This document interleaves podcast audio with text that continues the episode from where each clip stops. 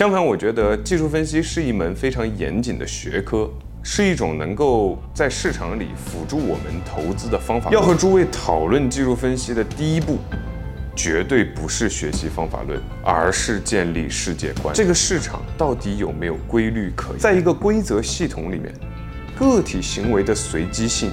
是不是必然导致这个系统的输出结果也随机呢？我认为深刻理解正态分布，就是我们理解技术分析或者量化的一把钥匙。用微观粒子的这个状态来解释市场的随机波动，用宏观来对照市场更大维度上存在规律，这个并不矛盾。我觉得我呃求学生涯这么多年，我第一次感受到了数学。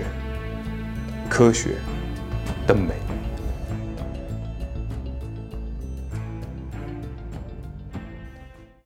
Hello，大家好，这里是满仓以后，我是文少。今天我想跟大家聊一聊，作为一个架头，我是怎么理解和看待技术分析的。那事先要说明的是，我并不像巴老爷子和他的导师格雷厄姆一样，认为技术分析毫无用处，或者说它只能让使用者觉得自己很聪明。相反，我觉得技术分析是一门非常严谨的学科，是一种能够在市场里辅助我们投资的方法论。那有的人可能会说，既然是方法论，咱学学不就得了吗？或者说，市场上漫天飞的技术分析理论流派，什么道氏理论啦、波浪理论啦、缠论啊什么的，是不是学了就能笑傲大 A 呢？很遗憾。就我个人的经历和我所见到的大部分人的经历而言的话，还真不是这样。相反，也正因为我上来就奔着学习方法论去了，所以导致自己走过很多弯路，也有好几年的时间里对技术分析嗤之以鼻。好在是后面经过一些偶然的指点和重新的审视，以及经年累月的分析观察。我才形成了如今对技术分析稳定的这么一个态度，所以今天要和大家聊聊这个事儿。那要和诸位讨论技术分析的第一步，绝对不是学习方法论，而是建立世界观。这里我再展开一下，就是学习方法论的问题是，如果不去理解技术分析的底层逻辑，你就没有办法面对每一个方法论的得失。我们举个例子，比如说。我们可能都看到了 MCAD 的金叉，那么市场后面到底应该怎么走？是上涨还是下跌？还是某些情况下上涨，某些情况下下跌呢？这些情况的背后又是什么样的情况？我觉得这个才是我们真正要去掰扯清楚的东西。否则的话，你今天学习这个艾略特，明天江恩，后天缠论，你总在纠结谁对的次数更多。今天这个对，就琢磨这个。这个失效了，就琢磨另一个。如果我们不追求成功和失败背后内在的因果，那我们就走上了歧路，啊，这也是大多数人走上歧路的原因。这个道理就像是有的女孩她谈了一个男朋友以后，她总是把自己的男朋友和前任来做比较，那结果就是大概率这个女生是很难获得幸福的，对吗？当然，对男生来讲也是一样。我们再举一个例子。呃，大家我不知道大家的朋友圈里面有没有这种，就是什么股评家分析师啊，对吧？他的朋友圈每天张口就是宏观经济，这个闭口就是商业模式，然后朋友圈里面分享的就是一些泛经济类的、管理类的、鸡汤类的文章。总之就是很多这样的人，其实他对问题没有一个自己本源的想法，他就算有的时候脑袋里面灵光一闪，哎，想到一些东西，但是他也会很快的人云亦云起来。那这样的人在股市里面，其实就最容易赔个底朝天了，啊，追涨杀跌嘛，对不对？甚至来讲，很多人他赔了他也不会吱声，不然的话，他们在别人面前的这个人设就崩塌了，对吗？那我说学习技术分析一定要有世界观的建立，这个世界观到底是一个什么世界观呢？甚至我和一些朋友讨论这个问题的时候，有一些比较意识流的争论，比如说技术分析是科学还是民科？还是说玄学？我我们今天不讨论这个问题。我就我认为这是不同维度上面这个理解性的差异。因为最终归结到落实到市场上来讲，以及说指导我们交易上来讲，其实我们归根结底就是好奇一个问题：这个市场到底有没有规律可言，对吗？那针对这个问题的回答，会将投资者分成两类啊。第一类就是啊，像我这样的，认为或者现在认为啊，相信市场的波动是有规律的。那这类人呢，一般有两种成长路径，一种就是像我这种啊泥腿子，通过实践走弯路，然后又在技术分析当中受益的幸运儿。另外一种，我认为哈，另外一种是有很强的理工科经验背景，他不一定要是金融从业人员，但。呃，我们举个金融从业人员的这个例子来讲，大家可能更容易理解。就量化呀，为什么各大金融机构的这个量化团队招的都是越来越厉害的，有这个数学功底、有这个物理功底、计算机编程能力的这些高材生？其实就是因为这类人他更喜欢或者说更有能力用数理或物理的规则去解释这个世界。比如说，我们说电磁波这个东西明明看不见也摸不着，但是它可以用公式计算出来。换言之，股票市场的波动可不可以？这类人就是这个思路。好，不相信市场的波动是有规律的。第二类人，他们是怎么思考的呢？我的感受是，这类人往往觉得自己在这件事上更理智、更客观，因为他们思考的角度是参与市场的每个人都是独立的决策单元，对吧？你肯定也这么认为。那这种决策是绝对具有随机性的，对吧？也就是我想买就买，我想卖就卖。我们两个人在交易市场里面，是吧？我想买，你想卖，我们面带微笑的握手成交，心里面呼道一声傻逼，然后扬长而去。无论这个世界和这个市场每天要发生多少大大小小的事，哪怕是黑天鹅、灰犀牛，但是大家判断这些事物的时间点和力度所带来的冲击是完全不一样的。那。这就必然导致了决策的随机性，因此市场的波动怎么可能呈现出一种特定的走势或者说特征呢？然后大家就很容易得到一个结论，就是凡是能够预测点位的方法，通通都是骗人的，都只是一些具有呃后验效力的伪科学的把戏。这是不是真的更理智、更客观呢？我觉得不是。因为我们只要问一个问题就好，在一个规则系统里面，个体行为的随机性是不是必然导致这个系统的输出结果也随机呢？这个问题其实归结起来，它就是一个数学建模的问题，对不对？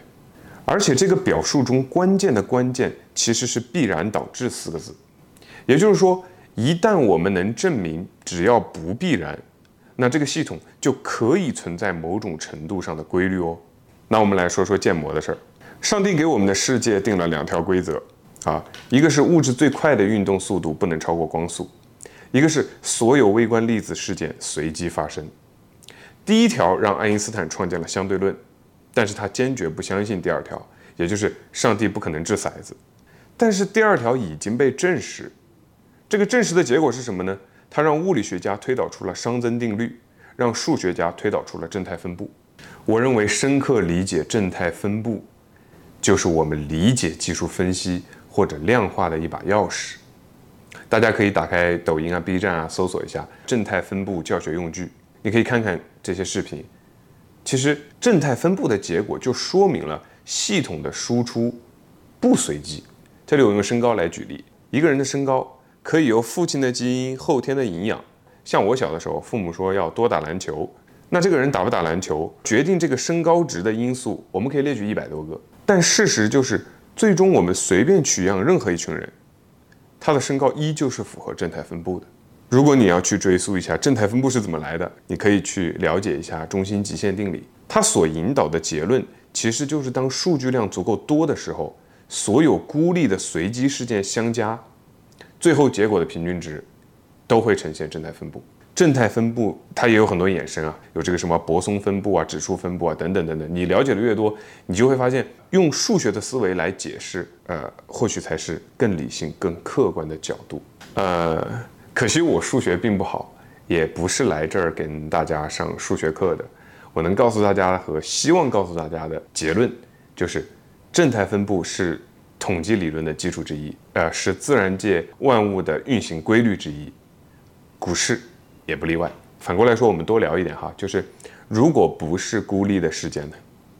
如果是各个因素之间有联系呢，那它很有可能就呈现另一个规律，叫做幂律分布。比如我们选取一群人的这个财富来做比较，特别富有的人的数量与特别贫穷的人的数量，以及这个大多数的中产这个人群的分布啊，注意我说的是数量哈，它是呈现正态分布的啊，因为你有没有钱和我有没有钱很显然是独立的，对不对？但是如果要用我们具体的资产去做比较的话，大家就会发现另一个问题，它这个时候不符合正态分布了。百分之二十的人占据了我们这个样本里面百分之八十的财富，而我们剩下的人，这百分之八十的人只占了百分之二十的财富，这就是幂律分布。那为什么呈现了一个二八定律的状态呢？因为有钱的人所具备的很多因素是可以相互联系且叠加的，就是有钱人更容易有钱，对吧？而贫穷的人他本身也不是一开始就穷，而是有很多导致他贫穷甚至更穷的限制条件，让他难以翻身。那比如说我们做价投的，大家都知道，投资龙头企业为什么？因为它有马太效应嘛。那二八定律也好，马太效应也好，其实都是幂律分布的一种体现。所以幂律分布它也是自然界中的一种常见现象啊。当然我们这这个可能就扯远了，我们还是聊回正态分布。讲了这么多，我是想说，个体交易行为虽然是随机不可控的，但它不必然导致市场这个系统的输出。都是随机的，还是要强调一下。虽然我刚才已经强调过一遍了，不是必然导致，也就是相当于我们用的是一个反证法啊。那刚才我从数学的角度来跟大家讲一讲，我是怎么理解市场必然有一定规律的。下面我还想从感性的角度跟大家唠唠。就大家都还记得前段时间这个韩国的常温超导的事儿闹得沸沸扬扬，对吧？其实很多人在这之前根本没听过这个技术，也并不关心。那究其原因，为什么这个事儿能掀起这么大的风暴呢？是因为这种技术对解放我们整个社会的生产力非常重要，它有可能让我们进入第四次工业革命，是一个一旦点亮了就全人类受益的一个科技树。好，那我们回到这个人类社会的发展看哈，个体的随机选择对社会发展重要吗？就是我们每个人在一生当中的选择，本质上啊是遵从自由意志的，是随机的。比如说你现在想干嘛，你确实就可以去做了，对不对？啊，但马克思已经挑明了，生产关系一定要符合生产力的发展。我们人类社会的发展，从原始社会到封建社会，到资本主义社会，到社会主义社会，如果我是说，如果这个马克思说的是正确的，那你会发现，其实我们个体的随机性也没那么重要。或者说，个体的随机性其实也是在一个更大的体系框架内运行的。比如我刚才说，你肯定不想上班，对吧？但你真的会选择撂挑子回家躺着吗？不会的，因为你要赚钱啊，你要养家呀。这个就是更大体系框架内的规则所限制的。那你想明白这个，你再想想，为什么 A 股这么垃圾，但是走了这么几十年，它确实是在被不断抬高底线的，对吗？那。这是不是规律呢？这是不是一个可能运行在更大框架内的规则规律呢？只是说我们现在很容易理解哈，呃，只要这个国家的经济正常发展，上市公司的利润确定增长啊，稳定增长，那这个市场的抬升就是必然的，对吧？这这是我们好理解的啊。以上就是我站在各种数学、物理大拿尖上，能够为大家解释的一点点市场为什么一定有规律的原因。我觉得要有这个世界观，是是诸位未来可能进行技术分析的研究也好，运用也好，必须要坚持的一个本心。没有这个，其他都是无稽之谈。那接下来呢？本来我计划聊到这儿就结束了，呃，但是感觉嗯还没聊透。接下来我想说一些自己的呃浅见，呃，仅供诸位参考，好吧？呃，首先我支持市场肯定是有规律的。那这个规律为什么没有办法被具象化，或者说，呃，没有那么一个公式来表达出来呢？对这个问题，我认为有两种答案，啊，两种答案，一个是市场本身就在不停变化，这个大的运行规则也在不停变化，每一个表达都没有办法先验，只能后验，而这种表达一旦被交易具象化，呃，就是参与到交易当中，它就会成为规律的一部分。那么，当它在市场的时间效率越长，资金体量越大，它就越可能改变市场的规则，让市场进入一个新的规律状态，最终也会导致它的这个规则失效。这也是为什么呃市场上的量化基金要每周每月去迭代它的程序、它的规则的原因。呃，那另一种解释呢是，我认为一定有一个公式可以表达出来，但我们目前的数学水平还没有办法给出来。又或者说，大家这个呃听过或者看过我做的这个 DCF 自由现金流模型的这个音视频的话，大家应该能够理解折现率和这个永续增长率的确定有多么困难啊！它其实是你自己赋予的一个值，所以技术分析也是一样，即便可能有一个规律的公式，它也远远达不到一个你想要的那种一劳永逸，我啊我就可以抄底逃顶，可以达到拿去交易用的级别。为什么这么说呢？因为前人是有努力的，做的比较极致一点的、有名的应该是江恩理论。那江恩理论的核心问题是，它没有办法告诉你这个市场的隐含波动率到底是多少，所以你只能拿它的理论来做后验，做就是你还是只能做一个事后诸葛亮。说到这里的话，我会认为，其实我们可以用一个讨巧一点的说法，就是大多数时候。市场波动仍然是以随机的形式存在的，啊，你听这个话可能会觉得很矛盾。那怎么理解这个现象呢？嗯，就像一百多年前大家这个讨论光到底是波动性还是粒子性的，大家上过高中应该都学过。那结果是什么？结果我们后来发现光是波粒二象性的，它是量子性的。那怎么解决这个问题？为什么宏观世界没有量子纠缠，没有波粒二象性呢？这个，嗯，说老实话啊，我也没有办法用通俗的语言向大家解释清楚。但是，大家如果真的对这个事情抱有好奇心的话，可以去看，或者说我觉得一定要去看，就是关于量子力学的一些科普视频。就是你你你记住我这句话吧，就是用微观粒子的这个状态。来解释市场的随机波动，用宏观来对照市场更大维度上存在规律，这个并不矛盾啊，这是这是我的看法啊。当然，这里我也这个补充一下，就是大家千万不要以为好像我巴拉巴拉讲了这么多专有名词啊，好像这怎么就做投资还要懂什么量子力学啊，怎么这么难？我干脆放弃啊什么的。嗯，怎么说呢？就是。我反而想跟大家分享的是，啊，我上大学的时候啊，一直是以不挂科为底线来完成学业的，对于各种数学模型也非常不感兴趣啊，反倒是我因为投资的原因，我带着好奇心去研究了各种各样的学科理论，在这个研究的过程当中，那。都不是说比当年听老师在讲台上面讲的枯燥啊那种要什么有趣，不是有趣，是兴奋。而且毫不夸张的说，就是当我费劲巴拉的理解了这些理论的时候，我觉得我呃求学生涯这么多年，我第一次感受到了数学、科学的美啊的美妙。我强烈推荐大家去研究一下量子力学以及各种统计学的分析模型，然后再把它跟市场、跟交易做一些联想，你一定也会有这个感受的，好吧？第二个我想聊的是，呃，为什么即便有这么多理性或者感性的逻辑支撑？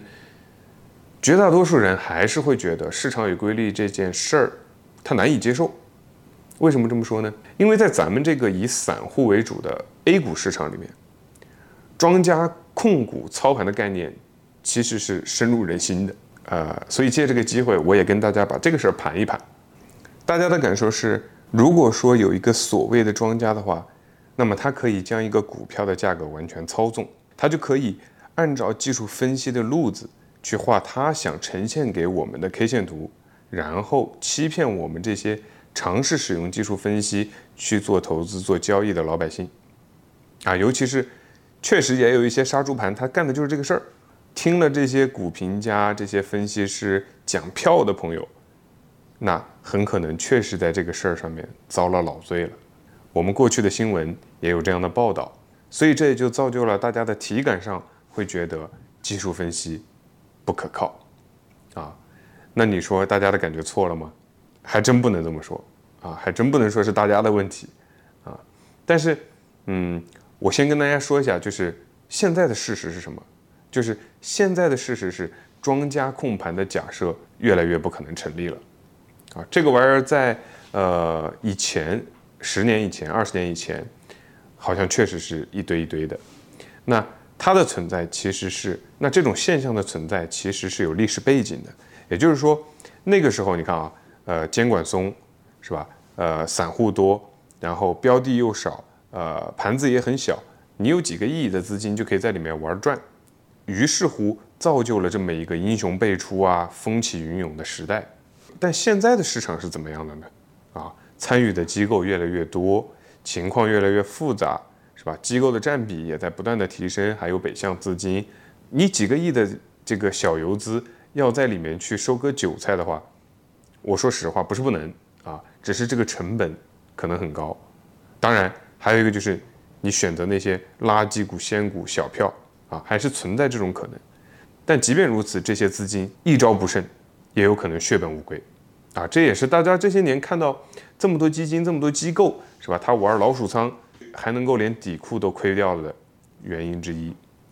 而且更为可怕的一个现实是什么呢？就是在今天的这个技术，在今天的这个大数据的时代里面，各种交易的行为其实是越来越趋向于公开透明的。我相信有很多朋友都在多账户可转债打新，比如说三到五个账户就一个家庭嘛，那。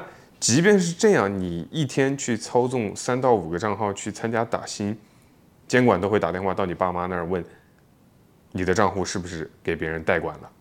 那就更不必说有人想要控制一千个账户去操作一只股票了，因为只要你敢，啊，系统就会立刻触发警报，啊，并且能够顺着网线摸出你的位置来，然后不管你是哪根葱，都会把你送进去，所以。事实是，肉眼可见的，所谓的庄家并没有大家想象中的那么牛！而且就算是很多现在正儿八经的帮上市公司做这个市值管理的机构，它也都必须要联合大资金，然后做出各种妥协，它才能够做得下去啊！也是这么个道理。那撇开庄家不谈啊，我认为对大家理解和运用技术分析的另一个先决条件是什么呢？就是稳定性。啊，稳定性是规律的必要前提，也就是说，能够显示出规律的标的或者品种，它必须足够复杂，具备不被轻易扰动的稳定性。我刚才跟大家说这个正态分布，对吧？那正态分布你要得到这么一个结论，也有一个样本量的需求啊。一般来讲，正态分布的样本选取不能低于三十个这么一个数量级。你一个单一的股票，你想去让它呈现规律，或者你想通过技术分析来抓住这种规律的话，很难啊！我不是否认单一股票就没有规律，它当然有它的规律，但这个问题就像嗯牛顿力学和这个量子力学一样，牛顿力学你都已经学的五迷三道的了，然后你要跳过牛顿力学去直接挑战这个量子力学，你你说这个是不是自讨没趣嘛？再举一个例子。我们的大脑从构成上其实无外乎就是一些神经元的连接，那这种连接的拓扑结构必须足够的复杂、足够的多，才能够产生意识。我理解的意识，就是在这种足够复杂的系统下所形成的某种规律。呃，那对应的，我们回到市场里面啊，什么才是足够复杂或者稳定的品种呢？很简单，是吧？是吧？沪深三百、中证五百。这样的，你才能够说它是足够复杂的，就是它的组成，就是这个指数也好，或者这个标的也好，它的组成越复杂啊，它的稳定性就越高，越容易表现出某种规律啊。那我们回到这个庄家控盘的例子上来说，我不相信有人见过这个庄家控盘一到两年、三到四年，对吧？那为什么呢？就是因为不管庄家怎么厉害。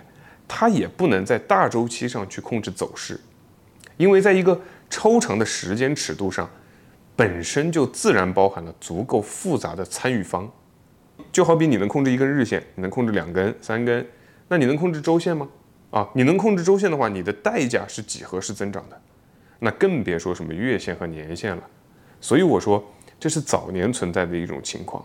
那更早年呢，我还就是我还读到过这个操盘手的纪实里面有讲，这个有国企甚至安排员工每天蹲守在这个呃交易大厅里面，在每天快收盘的时候去把自己企业的股票股价买起来的呢。